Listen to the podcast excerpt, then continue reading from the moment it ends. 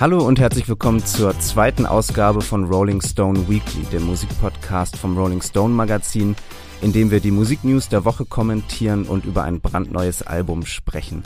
Mein Name ist Jan Jekal. Ich freue mich sehr, heute hier zu sein mit Hella Wittenberg. Hi Hella. Hey na? Na, wie geht's dir? Wie war deine Woche?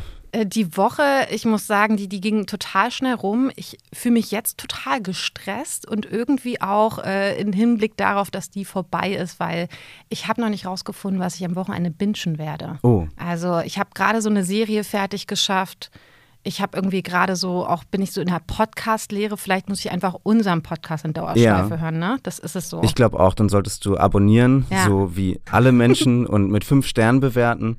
Direkt mal Werbung am Anfang. Ja, natürlich, so wie es sich gehört. Aber du und du hast irgendwie das Gefühl, du bist irgendwie so voll im Balance, oder? Also zumindest klingst du so und du siehst auch so aus. Ja, äh, danke. Ähm, ja, ich habe gerade eine sehr liebe E-Mail bekommen, die mich, äh, die mich sehr erfreut hat, nämlich von einem alten Freund, einem Musiker und Künstler, Benjamin Dean Wilson heißt der, den habe ich vor fünf, sechs Jahren mal, ähm, habe ich dessen erstes Album im Rolling Stone rezensiert. Damals war ich Praktikant und dann hat er auch mal in Berlin äh, gespielt und ich bin da hingegangen, äh, das war in einem kleinen, in so einer kleinen Bar in Neukölln und ähm, habe mich dann, nee, meine Partnerin hat sich getraut, ihn danach anzusprechen. Ich wäre zu, äh, zu schüchtern gewesen. Und dann war das total nett und wir waren dann noch essen danach und, äh, und sind seitdem in Kontakt. Ihr habt äh, E-Mail-Adressen ausgetauscht. Ja, das ist schon wild. Na, wir waren eine Weile lang Facebook-Freunde, aber dann hat er seinen Facebook-Account gelöscht äh, und das ist so ein bisschen eingeschlafen. Und jetzt habe ich halt heute zum ersten Mal von ihm gehört in einem halben Jahr oder so er ist jetzt nach Florida gezogen, hat er, hat er geschrieben, wohnt jetzt in einem fancy, nicht fancy, sondern funky, hat er geschrieben, funky Haus äh, am Meer. Und ist es jetzt mittlerweile so eine Sache, ihr seid so auf Augenhöhe oder ist da, schwingt da schon auch immer noch der Fanboy in dir mit, so wenn du das liest?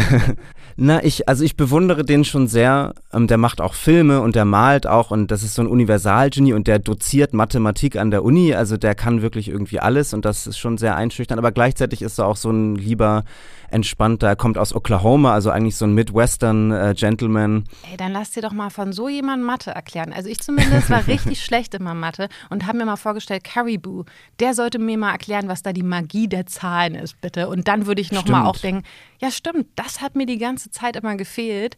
Das muss ich eigentlich, äh, ich muss direkt noch mal zurück, weißt du, so äh, in die Schule, das noch mal lernen. Und dann hat man plötzlich ähm, das voll drauf so mit dem ganzen Algebra Stimmt, ja, man, so. man sollte sich von seinen Lieblingskünstlern äh, die Naturwissenschaften beibringen lassen. Das halte ich für wichtig, ja.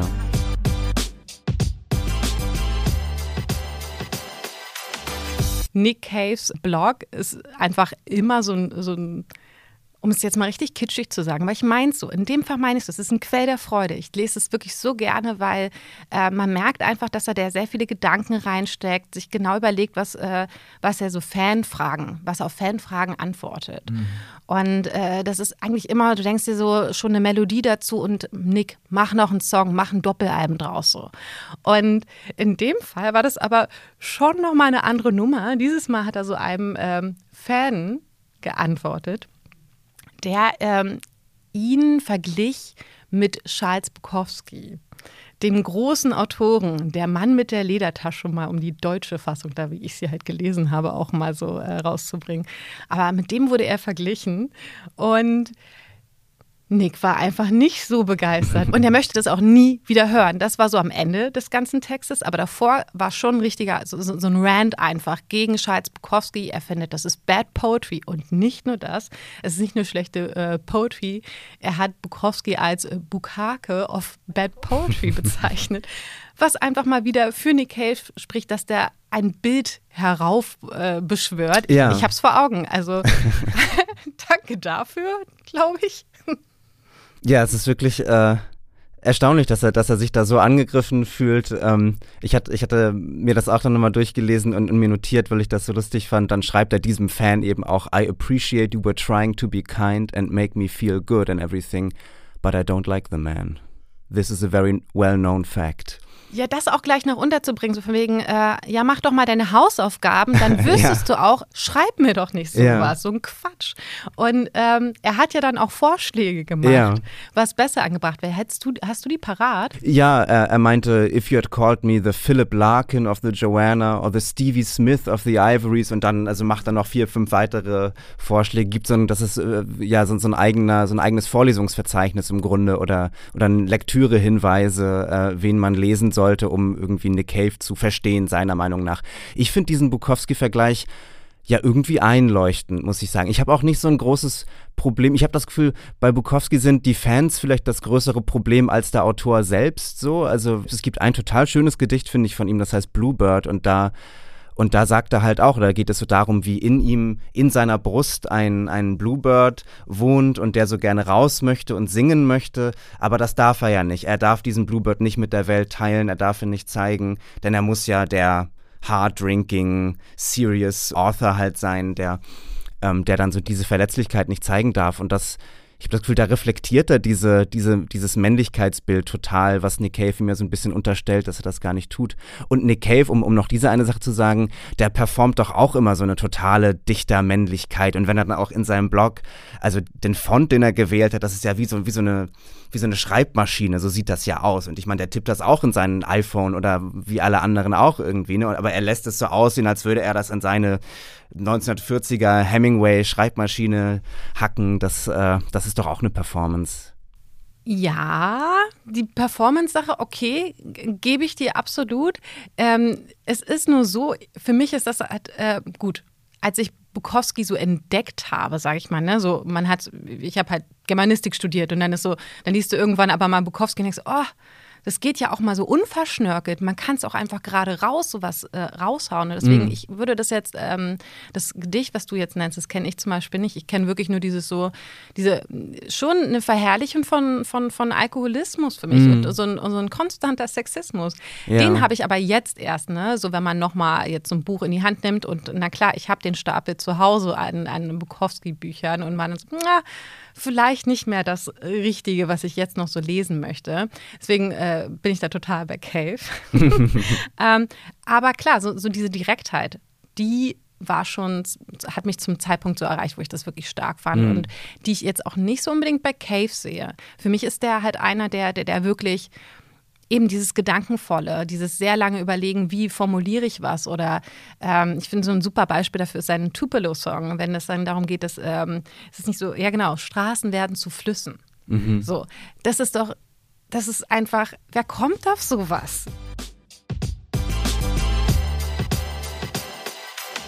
Kommen wir jetzt zum Zitat der Woche. Da hat unsere Kollegin äh, Birgit uns ein Soundclip zur Verfügung gestellt. Sie hat nämlich Depeche Mode interviewt. Das ist ja, ähm, heute ist ja ein ganz großer ähm, Musik-Release-Day. Ähm, einmal Herbert Grönemeyer, über den wir hier nicht sprechen werden, aber den es in der nächsten Rolling Stone-Ausgabe, äh, äh, wo es ein langes Interview zu lesen geben wird.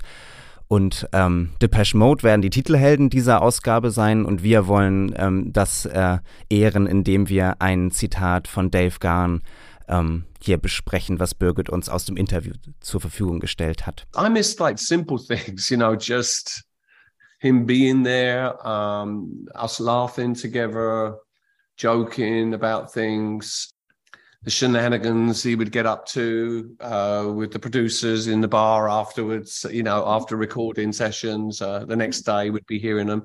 Um, all that kind of stuff. And even Fletcher, even in the hotel that I was staying in, I would, you know, Fletcher be in the gym, you know, Fletcher be sitting there uh, on in his in his place outside his room smoking his cigarette. All those things that seem very uh, simple are, are the things that I miss. Und das finde ich wirklich sehr sehr berührend, so die Vorstellung, dass ähm, Andy Fletcher, der ja von Anfang an dabei war, seit den späten 70er Jahren, also der praktisch als Schüler die Band gegründet hat, aus der dann später Depeche Mode hervorging, der die ganze Zeit dabei war, all die, all die Jahre und, und nun ist er, ist er gestorben letztes Jahr und die beiden anderen, also Martin Gore und Dave Garn, machen weiter und sind auch jetzt wo sie wieder auf Tour gehen und Promo machen und so weiter, an den gleichen Orten, wo sie halt die letzten Jahrzehnte immer mit ihrem Freund und Kollegen Andy Fletcher waren und, und sehen ihn da so, so geisterhaft irgendwie an, an diesen Ort oder stellen sich vor, wie er irgendwo sitzen würde, wie er das Fitnessstudio besuchen würde oder so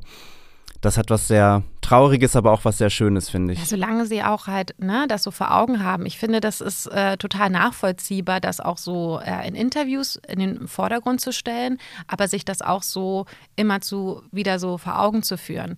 Weil das ist doch die Sache beim, beim so einem Verlust einer so wichtigen Person du willst doch eigentlich trotzdem noch nur noch mal ganz kurz auch diesen, diesen Alltag haben und eben gerade dieser Punkt mit so einem Fitnessstudio und noch mal so einer Situation, wie, wie hätte sich Andy da und da verhalten, das macht es irgendwie noch mal so, das, das macht die Erinnerung, den, die Vergangenheit noch mal so lebendig. Ich finde das einen sehr poetischen Ansatz, sehr schön und äh, glaube aber auch echt, dass die beiden, also jetzt Gore und Garn, so richtig äh, daran jetzt zu, zu kauen haben, dass sie jetzt eben wirklich miteinander klarkommen müssen.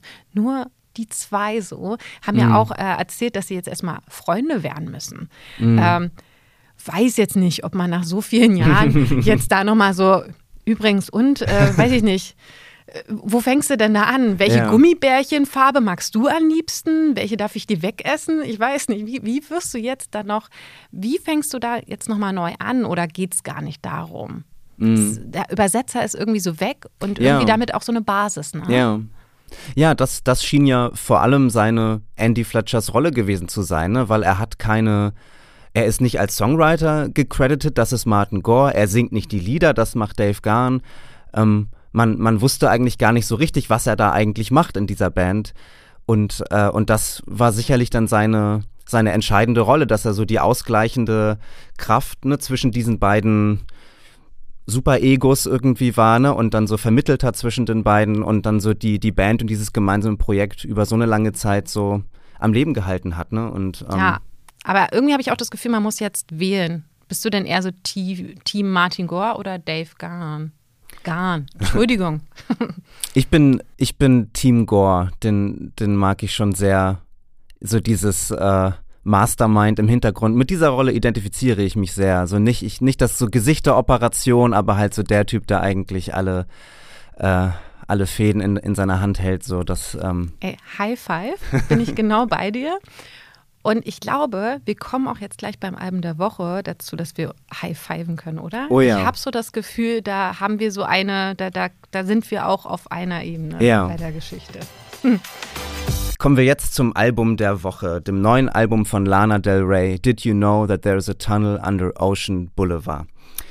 Lana Del Rey wurde 1985 als Elizabeth Grant geboren. Das ist äh, nicht ganz unwichtig, weil das neue Album auch mit dem Song The Grants beginnt, also mit ihrem Familiennamen. Also es deutet sich schon da an, es geht um die Dynastie, es geht um Familie, es geht um Erbe. Man kann sich The Grants dann ja auch so vorstellen wie äh, den Namen, der auf einem Familiengrab oder so steht. Ne? Das ist ja auch ein Album über, über Tod und, und über Erinnerungen.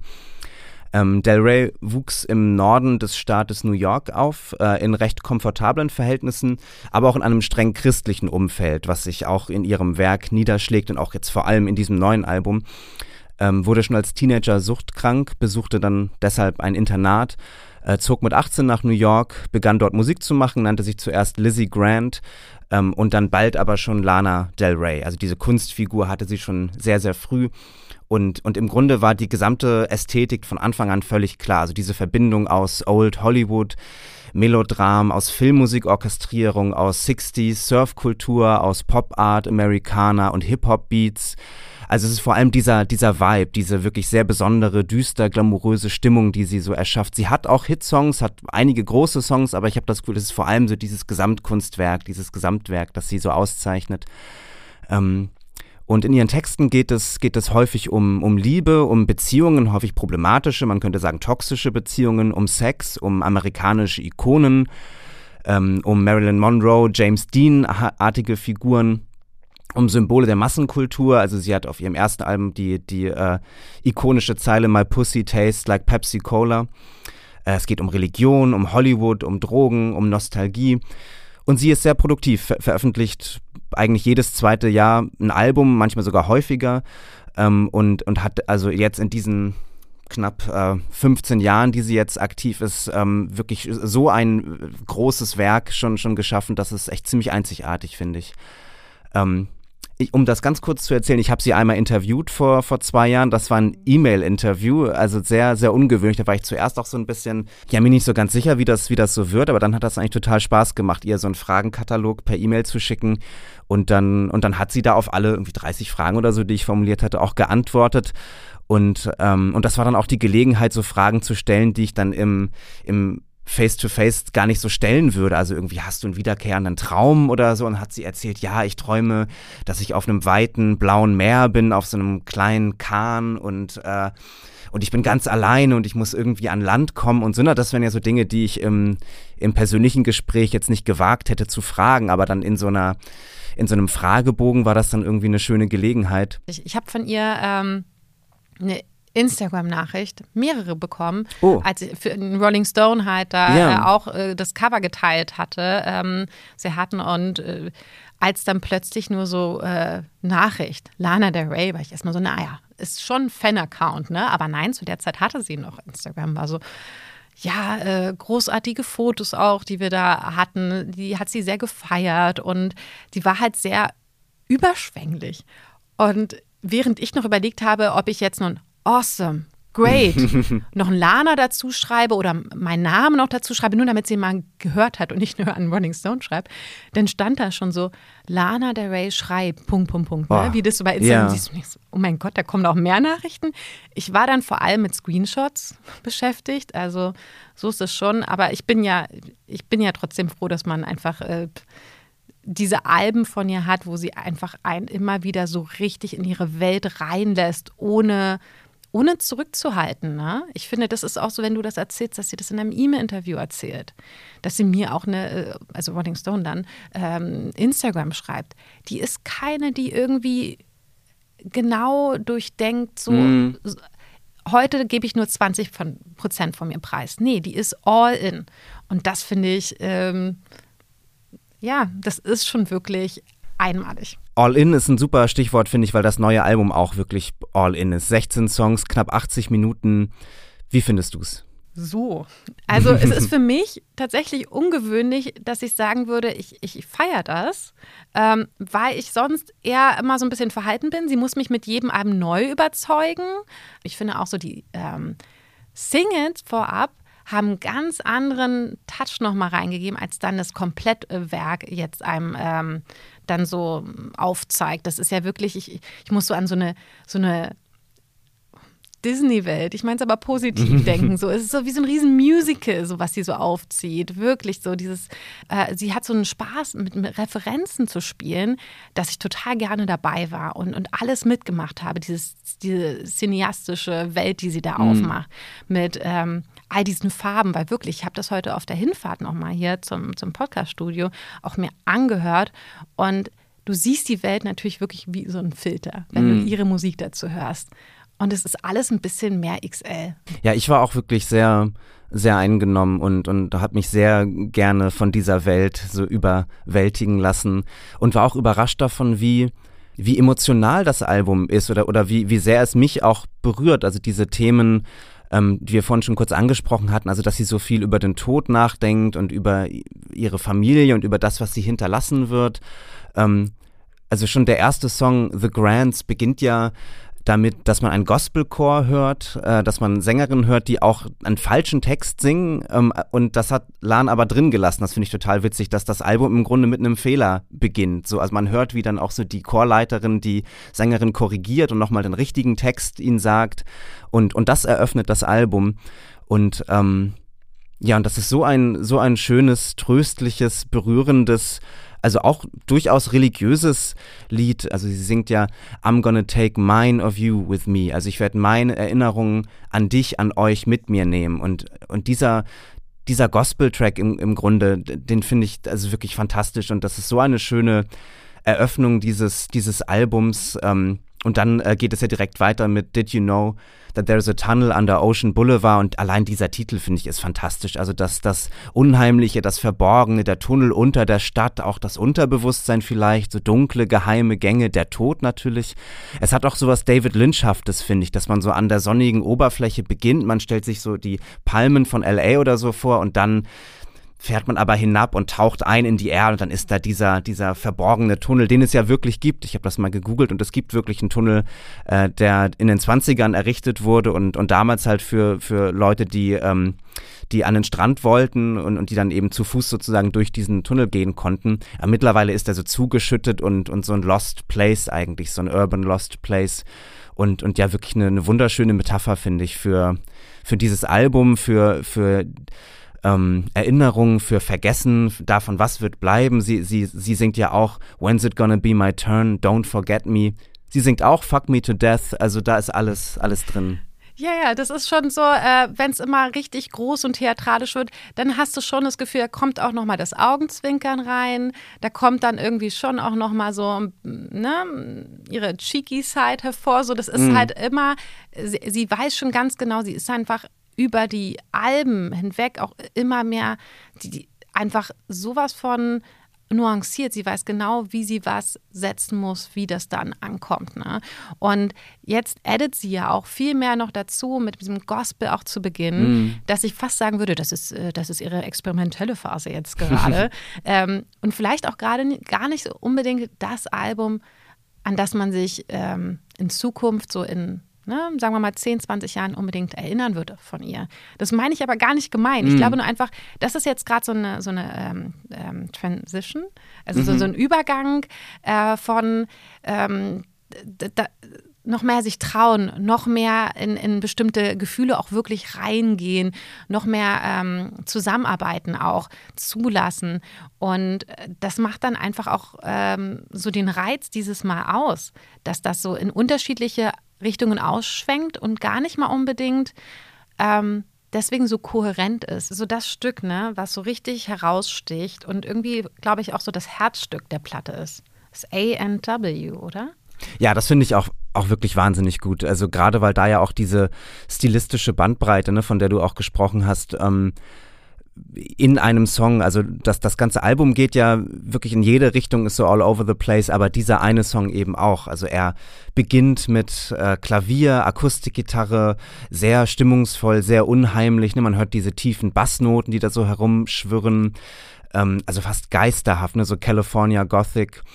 Und, und dann nimmt der Song ja ganz erstaunliche und ganz unerwartete Bewegungen. Ne? Also der im Mittelteil gibt es dann diese Momente des Ausklingens und die Töne schwingen noch so unheilvoll im Raum. Und dann kommt ein pulsierender Synth-Bass, ein Hip-Hop-Beat, alles ist digital verzerrt. Das ist fast so ein Horror-Trap-Vibe. Das hat mich irgendwie an Billie Eilishs erstes Album erinnert. Ähm, dann wird das Tempo noch weiter gedrosselt und dann kommt ein wirklich brutaler Beat mit tiefen Bässen und das ist alles sehr böse und und ja, als, als, als wäre man in diesem Tunnel unterm Ocean Boulevard und hinter, jeden, hinter jeder dunklen Ecke irgendwie wartet etwas äh, Gruseliges auf einen. Ja, so eine Fahrt mit der U8 in Berlin. Daran musste ich so denken dann ja. so. Und der Track hat ja wirklich eine Länge von so siebeneinhalb Minuten. Mm. Äh, das, da dachte ich schon so, Challenge accepted, mal gucken, was da auf mich wartet. ja. Und es war so gut. Dieses, wirklich dieses Dröhnende und, und man weiß nicht, in welche Richtung fasert sie jetzt noch aus. Und dann musste ich kurz an ähm, Starboy von The Weeknd denken. Mm. Dann kam dieser Part mit Jimmy Jimmy ähm, wo sie eben ja dieses Rappen und Spoken Word Ding, das ähm, und dann dieser Gesang, sie mixt ja wirklich sehr viel auf diesem Album. Aber dieser Part mit Jimmy Jimmy, der erinnert sich plötzlich an Banks, die äh, auch mal so einen Track mhm. hatte, Alaska, ja. wo sie genau auch so die, diesen, diesen Sound drin hat. Ich habe auch noch mal gegoogelt, was äh, ich hatte mich gefragt, wenn sie Jimmy Jimmy Coco Puffs, was was könnte das bedeuten? Und dann habe ich bei bei Genius gesehen, also keine äh, keine Garantie, dass es stimmt, aber es klang sehr einleuchtend, dass Cocoa Puffs ein Slang ist für äh, mit Kokain gewürzte Zigaretten. Das fand ich ganz, äh, ganz interessant. Also es passt ja auch dann, ne? Sie, sie inszeniert ja diese, diese, oder sie beschreibt ja diese Szene dann in diesem Hotel zu sein und, ne, und the experience of being an American whore. Also sie, sie, sie trifft sich dann so mit, mit ihrem, äh, mit ihrem Partner dort und, äh, und offenbar ist das eben dieser Jimmy, der dann diese Cocoa Puff äh, Zigaretten mitbringt. Daran musste ich auch denken bei dem Song äh, Candy Necklaces. Das ist ja der Song, äh, wo sie mit dem Pianisten John Baptiste, ähm, wo der gefeatured ist, äh, den ich auch total mag.